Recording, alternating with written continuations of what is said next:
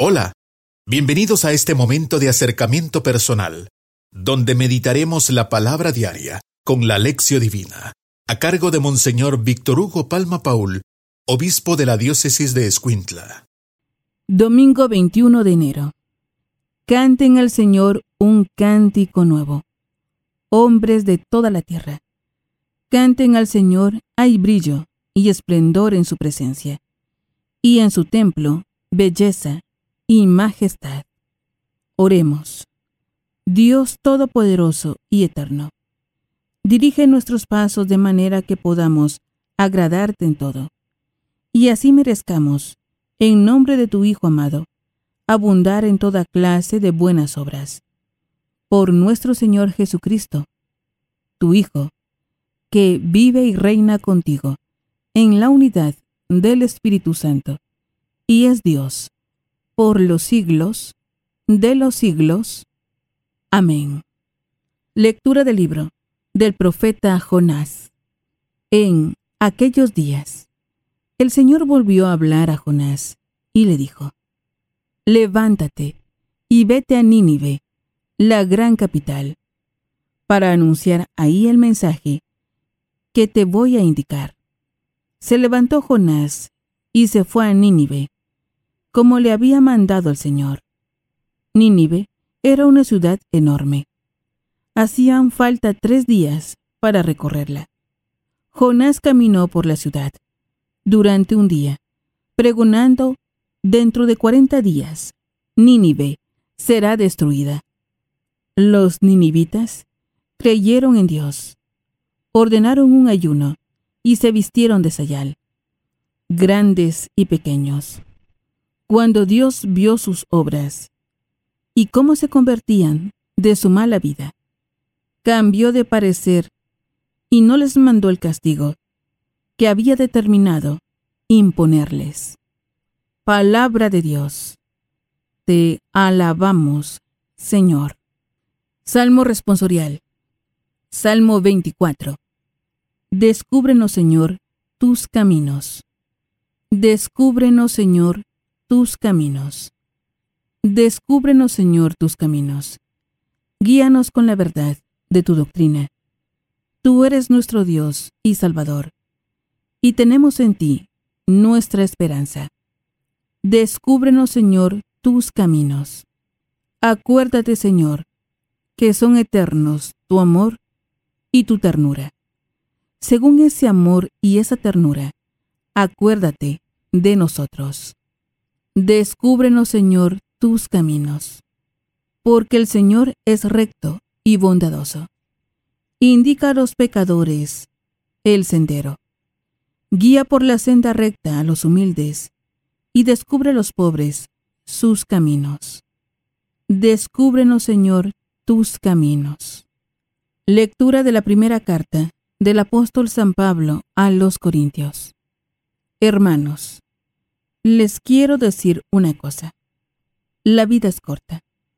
Por tanto, conviene que los casados vivan como si no lo estuvieran, los que sufren como si no sufrieran, los que están alegres como si no se alegraran, los que compran como si no compraran, los que disfrutan del mundo como si no disfrutaran de él porque este mundo que vemos es pasajero. Palabra de Dios. Te alabamos, Señor. Aleluya, aleluya. El reino de Dios está cerca. Dice el Señor. Arrepiéntanse y crean en el Evangelio. Aleluya. Lectura del Santo Evangelio. Según San Marcos. Gloria a ti, Señor, después de que arrestaron a Juan el Bautista, Jesús se fue a Galilea para predicar el Evangelio de Dios y decía, Se ha cumplido el tiempo y el reino de Dios ya está cerca. Arrepiéntanse y crean en el Evangelio. Caminaba Jesús por la orilla del lago de Galilea, cuando vio a Simón y a su hermano, Andrés, echando las redes en el lago, pues eran pescadores. Jesús les dijo, Síganme, y haré de ustedes pescadores de hombres. Inmediatamente dejaron las redes y lo siguieron. Un poco más adelante, vio a Santiago y a Juan, hijos de Zebedeo, que estaban en una barca, remendando sus redes. Los llamó y ellos, dejando en la barca a su padre con los trabajadores, se fueron con Jesús.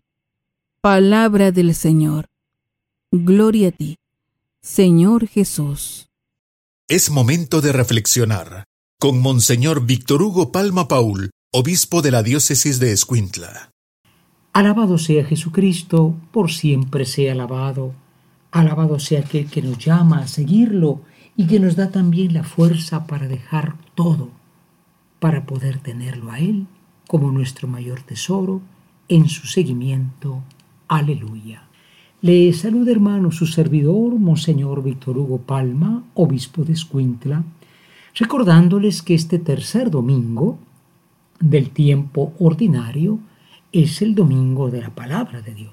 Qué bonito sería que nosotros, si el párroco tal vez se lo ha olvidado, no lo creo, le pidamos al párroco que ponga la escritura en un lugar especial, en el presbiterio, en, cerca del Santísimo, al final, Dios está presente en la escritura, aunque está verdaderamente presente en el pan.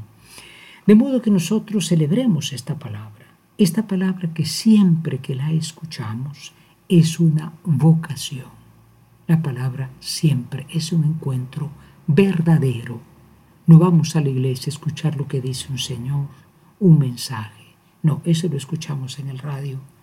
Pero vamos a encontrarnos con la palabra y con el pan. Por esto decimos, ven Espíritu Santo, ilumina mi mente, abre mi corazón, para encontrar en tu palabra a Cristo camino, verdad y vida. Ayúdame a seguir hoy el llamado de Cristo según el ejemplo de María, a una vida nueva, según la palabra de Dios, para ser en el mundo un enviado del Señor, un testigo de la fe, un hermano y un amigo, un discípulo misionero del Padre del Hijo y del Espíritu Santo. Amén. La vocación. Comentaba con una religiosa que tuve la ocasión de encontrar con otro grupo de, de, hermanas, yo no recuerdo ahorita la congregación porque son tantas, pero me decía ciertamente, esto fue en Roma hace muchos años, pensé que al dejar iba a sentir tristeza. ¿Mm? Dejó su madre, su padre, dejó una carrera profesional, que ya casi terminaba, pero dijo, hoy seguiré al Señor. Hoy y no mañana, y mucho menos pasado mañana. Y me contaba que su experiencia fue totalmente de gozo, ¿no? Sería importante preguntar a sacerdotes, a religiosas, que, cómo les ha ido con esto de haberlo dejado todo. Pero también el laico tiene que dejarlo todo. No, no es que el laico va a dejar el trabajo, la empresa, la familia, pero dejar es poner ante todo a Jesucristo. Hoy la vocación se nos presenta en la figura de una persona muy extraña, extraña porque su nombre Jonás, que quiere decir paloma, indicaba que era obediente, que era piadoso, pero cuando Dios le pide una cosa, sale corriendo para el lado contrario. Es un ejemplo de vocación a hacer lo que no nos gusta. Ir a Nínive, la terrorista, la cruel, y predicar el Evangelio. Pero Jonás al final lo hace. Hay que leer el libro de Jonás, que es interesantísimo. ¿Y qué sucede con Jonás? Que, bueno, es el instrumento que Dios usa para la conversión de Nínive. Por eso en el Evangelio Jesús pasa llamando. A diferencia de Jonás, que salió corriendo por el lado contrario, aquellos que Jesús llama hoy son los primeros cuatro, eh, diríamos, discípulos, ¿verdad? Simón y Andrés, y después Santiago y Juan. Simón y Andrés y Santiago y Juan. Estos tenían una pequeña empresa de pesca. Tenían trabajadores y tenían a su papá. Y de pronto cuando el Señor llama, lo dejan todo y se van con él. Dice uno, es una locura esto, una irresponsabilidad. ¿Cuántas veces cuando un hijo le dice a su papá o a su mamá que va al seminario, se le viene encima hasta la abuela y los abuelos? qué irresponsable lo que hemos hecho por ti. Cuánta fe cristiana verdaderamente falta en las familias. Preparémonos a la meditación. En este domingo de la palabra de Dios nos preguntamos, ¿sentimos que Dios nos llama? Nos llama para algo que tal vez no nos agrada, como es hablarle al malo, porque hay que hablarle a todos. ¿eh? Jesús no vino a salvar a los sanos, a cuidar a los sanos, sino a los enfermos. Vamos hasta Nínive inclusive. En segundo lugar, la segunda pregunta es, ¿qué hemos dejado tú y yo por Cristo? Alguien me decía, mire, a él fue mejor cuando era sacerdote porque ahora ya tiene carro. Bueno, no, no sigue la gente de Jesucristo para tener el carro, ni, ni el aprecio, ni nada. El que no deja, no es. Dice San Jerónimo, la iglesia ama a los que se desnudan dejándolo todo y no andan buscando. Hemos dejado algo tú y yo como padre de familia, como madre de familia, como religioso. Preparémonos a la oración. Hoy en la oración queremos dirigirnos a aquel que pasando nos llama, nos va a dar el reino. Él es el reino. Dichoso el llamado, pero antes te pide dejar algo. Y le decimos, oh Cristo, qué diferente es tu llamado a los llamados del mundo, que nunca nos dicen la verdad completa, nos prometen éxitos, posesiones, en el fondo es un negocio. Libra a tu pueblo de aquellos falsos predicadores que prometen una seguridad, que prometen una riqueza, que prometen un éxito, pues para hacer un negocio de tu palabra. Y suscita seguidores verdaderos verdaderos que puedan en el fondo alegrarse, Señor, de haberlo dejado todo, porque en el fondo quien te encuentra tiene la alegría verdadera. Amén.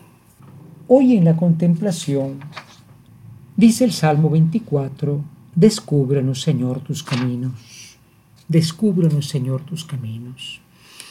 Aquella religiosa que les conté, pues preguntó a la parroquia, preguntó a la congregación, Sí, este es el camino del Señor. A veces el camino del Señor, como digo, cuando pasa por un dejar algo, ese camino no me gusta. No, descúbreme, Señor, tu camino. Y si tu camino pasa por dejarme a mí mismo, que yo lo siga con amor, que yo lo siga sin estar cuestionando, haciendo las cuentas, sino que nos entreguemos como los apóstoles Vamos a entrar en ese momento de la contemplación, imaginando cómo Jesús va a la orilla del lago, va llamando a estos cuatro y cómo estos sorprendentemente lo dejan todo y lo siguen. Y vamos a decir juntos, descúbrenos, Señor, tus caminos. Hoy en la acción, en este domingo de la palabra de Dios, queremos proponernos ante todo profundizar más la escritura yo repito lo que decíamos al principio del año. ¿eh? Lastimosamente tenemos proyectos académicos, comerciales, deportivos, turísticos, pero ¿cuál es tu proyecto cristiano? Acercarme más a la palabra de Dios. Acercarme no con esa palabra que nos ofrecen las 48.500 sectas del evangelismo que toman la palabra y le han vuelto la palabra del Antiguo Testamento y le han vuelto la palabra que es una palabra de prosperidad, de engaño, porque, porque viven de eso. Iglesias implicadas, quién sabe en qué delitos, pero bueno, buscar la palabra. La fe católica ama la palabra e ir, buscarla, leer y sobre todo todos los días hacer, no privarnos de una dosis, de un alimento de la palabra, especialmente el domingo y naturalmente, en segundo lugar, recordar que cada encuentro con la palabra es una llamada. Y vuelvo al caso de la religiosa, que me dijo, cuando sentí la vocación, le dije al Señor, Señor, ¿no será que tú estás hablando con otra persona? Porque yo, yo no pensaba esto, pero no, es contigo que estoy hablando. Que siempre escuchemos la palabra en primera persona y sigamos al Señor en aquello que tal vez no es como quería Jonás, lo que queremos nosotros, pero es lo que Dios quiere, el seguimiento suyo como discípulos y testigos. En este año del el Congreso Eucarístico Nacional, le decimos al Santísimo Sacramento, infinitamente sea alabado mi Jesús sacramentado. Hemos tenido un acercamiento personal, meditando la palabra diaria con la lección divina, a cargo de Monseñor Víctor Hugo Palma Paul, obispo de la diócesis de Escuintla. Ha sido un gusto acompañarlos. Muchas gracias. Hasta pronto.